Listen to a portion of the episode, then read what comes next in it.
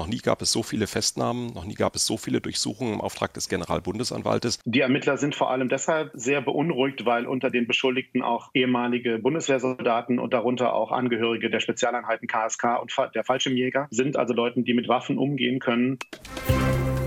News Junkies. Verstehen, was uns bewegt. Ein Podcast von RBB24 Inforadio. Hi und herzlich willkommen zu einer neuen Folge von den News Junkies. Heute ist Mittwoch, der 7. Dezember und wir sind Ann-Christine Schenten und Lisa Splanemann. Ja, es soll die größte Antiterror-Razzia in der Geschichte der Bundesrepublik gewesen sein. Heute Morgen waren mehrere tausend Polizisten an sehr vielen Orten in Deutschland im Einsatz und es fanden Hausdurchsuchungen statt und es wurden Tatverdächtige festgenommen. 25 Personen wurden festgenommen, darunter auch ein Adliger, eine Richterin aus Berlin, die in der Vergangenheit Bundestagsabgeordnete war, und ehemalige KSK-Beamte. Sie sollen unter anderem den Sturz der Regierung geplant haben. Ja, was ist das für eine Gruppe und wie geht es jetzt eigentlich weiter? Das wollen wir uns jetzt mal genauer anschauen. Also es ist schon eine ziemlich krasse Sache, die sich da heute Morgen abgespielt hat. Mehr als 3000 Polizistinnen und Polizisten waren da im Einsatz. Es gibt nach Zahlen des Generalbundesanwalts über 50 Beschuldigte. 25 Personen, Lisa, du hast es gesagt, wurden festgenommen. Mhm. Und die Durchsuchungen, die fanden insgesamt in elf Bundesländern statt. Ja, und zwei Festnahmen fanden sogar in Österreich und Italien statt. Also kann man sagen, ein Einsatz über die Ländergrenzen hinaus.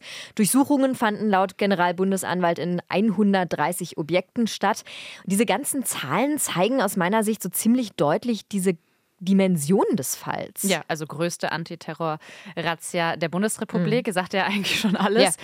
Und es ist ein Einsatz, der weite Kreise zieht. Ähm, unsere Kolleginnen von ARD Kontraste, die waren heute Morgen vor Ort in Berlin-Wannsee, wo eine der Durchsuchungen stattgefunden hat. Und auf dem Twitter-Account, da hat man dann mal sehen können, wie das aussah. Also einige Bilder von dem Einsatz gab es da. Und da kann man sehen, es war noch ganz dunkel, also es war ja so 6 Uhr in der Früh, als es losging und man sieht dann so rot-weißes Absperrband vor dem Einsatzort und sehr viele dunkel gekleidete Einsatzkräfte, die vermummt sind.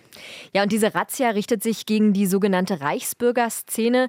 Worum es sich konkret bei dieser Szene handelt, klären wir auch später nochmal. Wir wollen uns jetzt aber erstmal anschauen, was ist der genaue Grund für diese Festnahmen? Also den heute festgenommen wird nämlich vorgeworfen, dass sie mutmaßliche Mitglieder und Unterstützer einer terroristischen Vereinigung seien, so der Generalbundesanwalt. Ja, und die Tatverdächtigen, die sollen sogar einen Umsturz der jetzigen Regierung geplant haben und das zur Not eben auch mit Waffengewalt.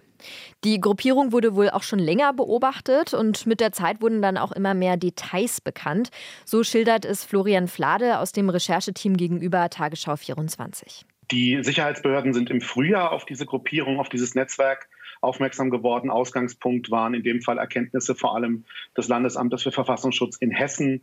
Die sind auf den mutmaßlichen Redelsführer aufmerksam geworden und dann ist das im Laufe dieses Jahres immer größer geworden, als man gesehen hat, wie viele Personen offenbar sich da kennen oder zumindest vernetzt sind. Hm. Das ist also ein Wochen, wenn nicht sogar Monate langer Vorlauf bei solchen Razzien und äh, wir sind im Vorfeld, also in der Vorbereitung auf diesen Podcast, heute auf einen Artikel von Welt.de gestoßen. Der ist zwar schon ein bisschen älter, weiter, aber er beschreibt so ein bisschen die Herangehensweise bei einem solchen Spezialeingriff. Ein Beamter schildert in dem Artikel, dass die Verdächtigen sehr, sehr lange Zeit observiert werden und äh, dass man die dann so ein bisschen kennenlernt. Also, dass die, die Beamten, die Ermittler, die so ein bisschen kennenlernen und auch wissen, wo gehen diese Leute hin, was machen die, was sind so die Gewohnheiten der Personen. Ja, ganz banal gesagt, man will sicher gehen, dass man diese Person dann auch antrifft, wenn der mhm. Einsatz mhm. läuft.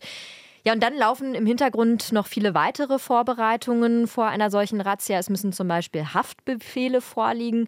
Und die Staatsanwaltschaft des Bundes habe sich in diesem konkreten Fall darum gekümmert. Das hat der ARD-Rechtsexperte Frank Bräutigam heute im MoMA gesagt. Und immer wenn Personen festgenommen wurden, dann müssen sie ähm, innerhalb kurzer Fristen einem Richter oder einer Richterin vorgeführt werden. Und das ist der Ermittlungsrichter hier in Karlsruhe am Bundesgerichtshof. Und ich stehe jetzt hier vor einer Außenstelle des Bundesgerichtshofs in Karlsruhe. Und hierhin, in dieses Gebäude hinter mir, werden jetzt heute und morgen alle festgenommenen Personen gebracht. Da wird es eine Anhörung vor dem Ermittlungsrichter oder der Ermittlungsrichterin geben. Ähm, es können Verteidiger dazukommen und am Ende wird dann entschieden, ob die Beschuldigten äh, in Untersuchungshaft kommen. Also da kommt jetzt schon ordentlich Tempo in die Sache. Das ist ja auch ein Fall, das muss man so sagen, der sehr, sehr brisant mhm. ist. Und warum das so ist, das wollen wir uns jetzt mal genauer anschauen. Also die Razzia gegen Terror könnte, haben wir ja eben schon gesagt, die größte überhaupt gewesen sein, die es jemals gab in der Geschichte der Bundesrepublik.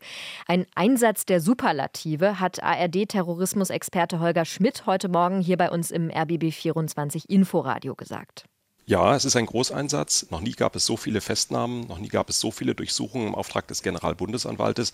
Und trotzdem muss man sagen, verglichen mit anderen Terrorphänomenen wie der RAF oder dem NSU oder islamistischen Terroristen ist Gott sei Dank in diesem Verfahren bislang niemand zu Tode gekommen. Trotzdem ist es ein Einsatz der Superlative.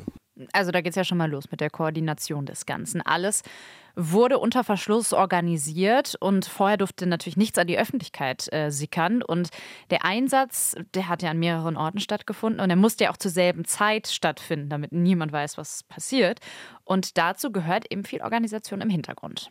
Es ist also einerseits diese schiere Größe des Falls, andererseits ist auch die Zusammensetzung der Gruppierung, also wir haben es ja eben schon mal angedeutet, eine Richterin soll unter anderem dabei gewesen sein, ein Adliger. Das zeigt, ja, die Zusammensetzung der Gruppierung ist vielschichtig. Mhm. Oder hochexplosiv, wie es aus Sicherheitskreisen heißt. Das haben wir heute in einem Zeitartikel gelesen. Da steht, das mutmaßliche Verschwörernetzwerk sei die, Zitat, gefährlichste Form der Reichsbürgerbewegung, die wir uns überhaupt vorstellen können. Das hat ein Beamter da erzählt. Und es handle sich um eine, Zitat, aufrührerische Dimension ungekannten Ausmaßes. Ja, vor allem, dass da ehemalige Bundeswehrmitglieder unter den Beschuldigten sein sollen, macht den Fall schlussendlich so brisant, sagt ARD-Rechtsexperte Frank Bräutigam. Einmal sind da diese Umsturzpläne. Da mag man ja auf den ersten Blick denken, okay, die Bundesregierung ablösen, eigene Ministerinnen und Minister einsetzen. Ähm, was sind das denn für Theorien, die sie dort haben? Aber es kommt eben zusammen mit Personen aus der Mitte der Gesellschaft, die eine sehr, sehr gute Ausbildung haben. Zum Beispiel ehemalige Bundeswehrsoldaten, die ähm, Spezialkräfte waren und die rekrutiert haben. Ähm, und das zusammen, das macht diesen Fall und die Pläne und die Vorbereitung, die es hier gab, aus meiner Sicht einfach extrem brisant. Ja, und ähnlich sieht das auch Florian Flade aus unserem Rechercheteam. Auf der einen Seite weil Waffen vorhanden sein können, aber auch eben das militärische Know-how der Gruppierung. Äh, das würde den Fall gefährlich machen. Die Ermittler sind vor allem deshalb sehr beunruhigt, weil unter den Beschuldigten auch ehemalige Bundeswehrsoldaten Soldaten und darunter auch Angehörige der Spezialeinheiten KSK und der Fallschirmjäger sind also Leute, die mit Waffen umgehen können und ähm, bei denen auch der Verdacht besteht, dass sie sich möglicherweise bereits Waffen besorgt haben und diese horten. Ja, und wie konkret diese mögliche Gruppierung zusammengesetzt ist, das wollen wir uns jetzt mal genauer anschauen. Ein Prinz, eine Richterin und ein ehemaliger Soldat.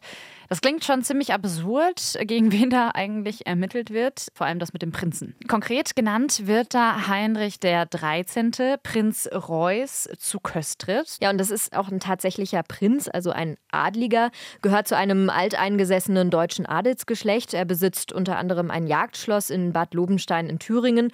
Und Prinz Heinrich ist in letzter Zeit schon häufiger in den Schlagzeilen aufgetaucht. Diesen Sommer zum Beispiel hat er sich mit dem damaligen Bürgermeister von Bad Lobenstein getroffen. Auch ein AfD-Politiker war dabei und bei diesem Treffen wurde ein Journalist verletzt. Hm, das war, glaube ich, auf so einem Marktplatz in Bad Lobenstein. Heinrich der 13., der ist seit 2019 in der Szene, der Reichsbürgerszene bekannt. Er hat öffentliche Vorträge gehalten und unterm Strich gibt es einfach Hinweise darauf, dass er die Bundesrepublik Deutschland als demokratischen Staat ablehnt und sich mutmaßlich vorstellen kann, wieder eine Monarchie in Deutschland zu etablieren. Zumindest legt das der Bericht des Bundesgeneralanwalts nahe. Seine Familie distanziert sich übrigens von ihm, hat unser ARD-Terrorismusexperte Holger Schmidt heute früh im Inforadio erklärt. Dessen eigene Familie schon in der Vergangenheit in Anbetracht von sehr seltsamen Äußerungen, die der Prinz getätigt hat, über die Bundesrepublik auch schon gesagt hat, dass man als Familie nicht hinter dem steht, was Heinrich der 13. sagt. Aber aus Sicht der Ermittler ist er der Anführer. Aus Sicht der Ermittler hätte er der Regent dieser neuen Regierung werden sollen. Ja, also die Planungen von Heinrich dem 13., die sollen schon durchaus weitreichend gewesen sein, aber, und das macht Holger Schmidt auch nochmal deutlich, die sind wohl ziemlich weit entfernt davon gewesen, eine echte Bedrohung zu sein. Aber wie die neue Ordnung, wenn man so will, tatsächlich aussehen sollte, die Heinrich der 13. da geplant hat, das war in der Szene wohl umstritten. Also er, das haben wir ja gerade gehört, wollte der Kopf dieser Bewegung werden und ein sogenanntes Schattenkabinett errichten. Also sowas wie eine Alternative zur, zum Bundeskabinett. Und das Kabinett, das sollte nach einem sogenannten Umsturz dann zum Einsatz kommen und wie dieser Umsturz mutmaßlich aussehen sollte, das hat der WDR-Investigativjournalist Florian Flade heute bei Tagesschau 24 nochmal beschrieben. Es gibt Hinweise darauf, dass die Gruppierung geplant haben soll, den Bundestag in Berlin zu stürmen. Da wurden mehrere Daten genannt für diesen Tag X offenbar. Ähm, da sollten dann Abgeordnete offenbar in Handschellen abgeführt werden. Es sollte aber auch zu Blackouts, Stromausfällen kommen, also durch Anschläge ähm, initiiert. Und dann sollte eben eine neue Regierung installiert werden mit einem neuen Oberhaupt. Die Mitglieder des sogenannten Rates, den Heinrich 13. gründen wollte, hätten sich seit November 2021 wohl regelmäßig im Verborgenen getroffen, um die angestrebte Machtübernahme in Deutschland und den Aufbau eigener Staatsstrukturen zu planen. So heißt es ganz konkret auf der Seite des Generalbundesanwalts. Heinrich 13. wollte nach Berichten diesen Rat anführen, wollte später Staatsoberhaupt sein und die Berliner Richterin, die heute früh in Wannsee festgenommen wurde, über die wir ja auch gerade eben schon gesprochen haben, sollte die Justizministerin sein. Ja, ihren Namen haben wir noch nicht gesagt. Es geht da wohl um Birgit Malsack-Winkemann, die ist 58 Jahre alt und ehemalige AfD-Bundestagsabgeordnete. Jetzt ist sie Richterin in Berlin und wie es der Zufall manchmal so will, haben wir im Podcast an dieser Stelle schon vergangene Woche über sie berichtet und zwar in der Folge über Jens Meyer. Da ist er ebenfalls ein ehemaliger AfD-Richter und da ging es um die Frage, wann Richterinnen und Richter entlassen werden können. Die Berliner Justizsenatorin Lena Kreck hatte in diesem Jahr Zweifel an der Verfassungstreue von Malsack Winkelmann geäußert. Das Berliner Richterdienstgericht hat dann aber im Oktober entschieden, dass sie auch weiterhin als Richterin arbeiten darf. Die Berliner Justizsenatorin hat sich dann heute noch mal in diesem Fall geäußert und hat Stellung bezogen. Es verhält sich so, dass wir ja vor dem Dienstgericht ähm, unterlegen waren, aber die Berufungsfrist jetzt am Montag ausgelaufen wäre. Wir wären so oder so in Berufung gegangen und ähm, jetzt haben wir natürlich allen Grund, zu, das zu tun. Und da bin ich ganz optimistisch, dass das, was mein Ansinnen war, dass diese Richterin nicht mehr ähm, als Richterin tätig ist ähm, und jetzt im Übrigen natürlich auch, dass sie in keiner Weise ein Ruhegehalt oder ähnliches erhält, dass wir dann damit obsiegen werden. Ja, wenn ähm, Malsack Winkelmann jetzt natürlich in Urhaft sitzt, dann kann sie auch erstmal nicht mehr als Richterin arbeiten. Aber so viel ist klar, diese Berliner Richterin, die ist eine der zentralen Figuren in diesen Ermittlungen. Es gibt ja eine ganze Reihe an Personen, die heute in Deutschland festgenommen worden sind und die dann auch in Zusammenhang mit der Reichsbürgerszene hierzulande stehen sollen. Besonders heikel daran, manche von ihnen sollen gewaltbereit sein und der Bundeswehr bzw. dem KSK angehört haben. Ja, und dazu zählt einem Bericht von Zeit Online zufolge auch Rüdiger von P.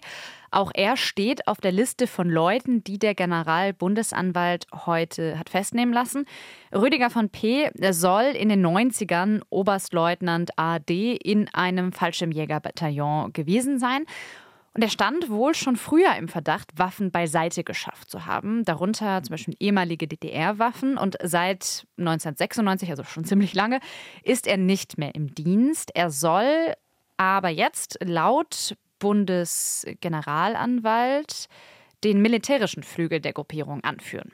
Ja, und das zeigt auch einmal wieder die Brisanz. Es geht um Menschen, die möglicherweise jahrelang Zugang zu Waffen hatten, diese teilweise legal besitzen, aber möglicherweise auch beschafft haben könnten, wird von Experten vermutet, die dann auch entsprechend Erfahrung haben könnten. Also wir sehen, das ist eine brisante Mischung. Ein Adeliger, der vielleicht auch ein bisschen Geld hat, eine Politikerin und Juristin mit guten Verbindungen. Und eben ehemalige Bundeswehrsoldaten. Das zeigt ja auch so ein bisschen, finde ich zumindest, das sind Leute, eine Juristin, Adeliger, die eigentlich aus der vermeintlich bürgerlichen Mitte kommen, aber eben mit besten Kontakten zum rechtsextremen Untergrund. Jetzt haben wir uns mal näher mit den Verdächtigen beschäftigt, gegen die ermittelt wird. Aber vielleicht müssen wir auch noch mal auf die Reichsbürgerszene allgemein gucken und darauf zu sprechen kommen. Dann noch mal erklären, woran glauben diese Menschen?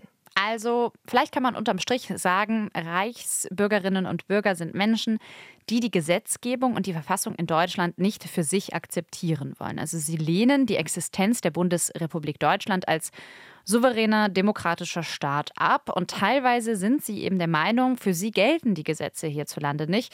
Das zeigt sich dann zum Beispiel daran, dass viele keine Steuern zahlen. Da gibt es sehr viele unterschiedliche Glaubensansätze in der Szene.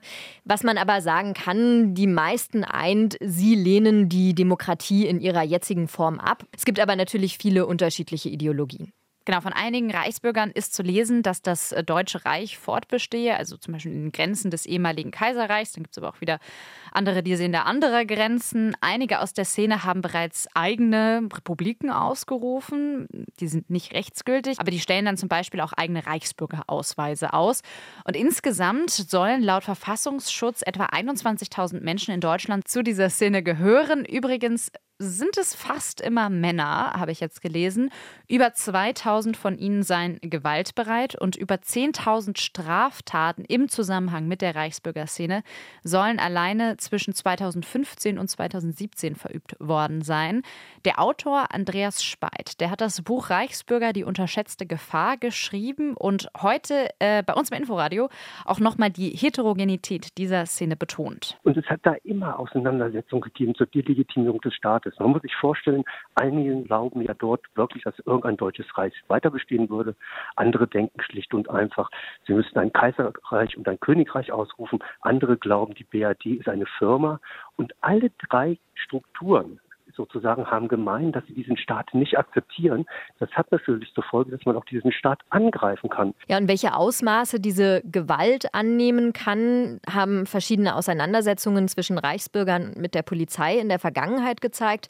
2016 zum Beispiel hatte der Reichsbürger Adrian Ursache einen Polizisten während der Räumung seines Hauses angeschossen. Er wurde später wegen versuchten Mordes zu sieben Jahren Haft verurteilt. Ja, dann gibt es den Fall Wolfgang Plan. Er hat 2016 einen 32-jährigen SEK-Beamten erschossen und zwei weitere Polizisten angeschossen. In seinem Haus sollten Waffen beschlagnahmt werden und der Fall, der hat dann europaweit für Aufmerksamkeit gesorgt. Plan, der wurde zu lebenslanger Haft verurteilt. Ja, mit der Razzia heute sollte womöglich ein bevorstehender Anschlag verhindert werden. Allerdings gibt es laut unserem ARD-Terrorismusexperten noch keine konkreten Anzeichen dafür, dass so ein Anschlag tatsächlich unmittelbar bevorstand. Aber was diese Razzia ja zeigt, ist, dass diese Szene eben keine kleine, versprengte Gruppe ist, sondern eine, die man ernst nehmen muss und von der auch eine Gefahr ausgeht. Und es sind eben auch teilweise Menschen, die beste Kontakte in die Mitte dieser Gesellschaft haben. Das war's von unserer Seite. Wir sagen Tschüss und bis morgen. Genau, bis morgen. Ciao. News Junkies. Verstehen, was uns bewegt. Ein Podcast von RBB24 Inforadio. Wir lieben das Warum.